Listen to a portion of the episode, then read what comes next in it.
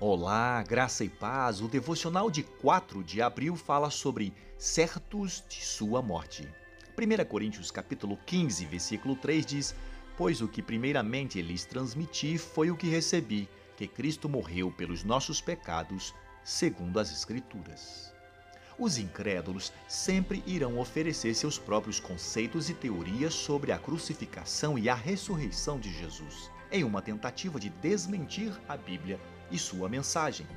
Entre as teorias mais aceitas está a teoria do desmaio, que propõe que Jesus não morreu de fato na cruz, mas que entrou em coma profundo em uma espécie de desmaio.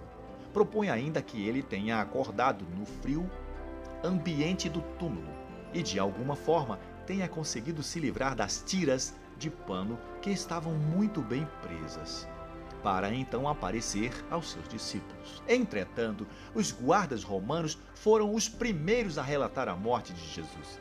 Eles eram especialistas em execução e seriam punidos com morte se permitissem que um homem condenado escapasse de sua pena.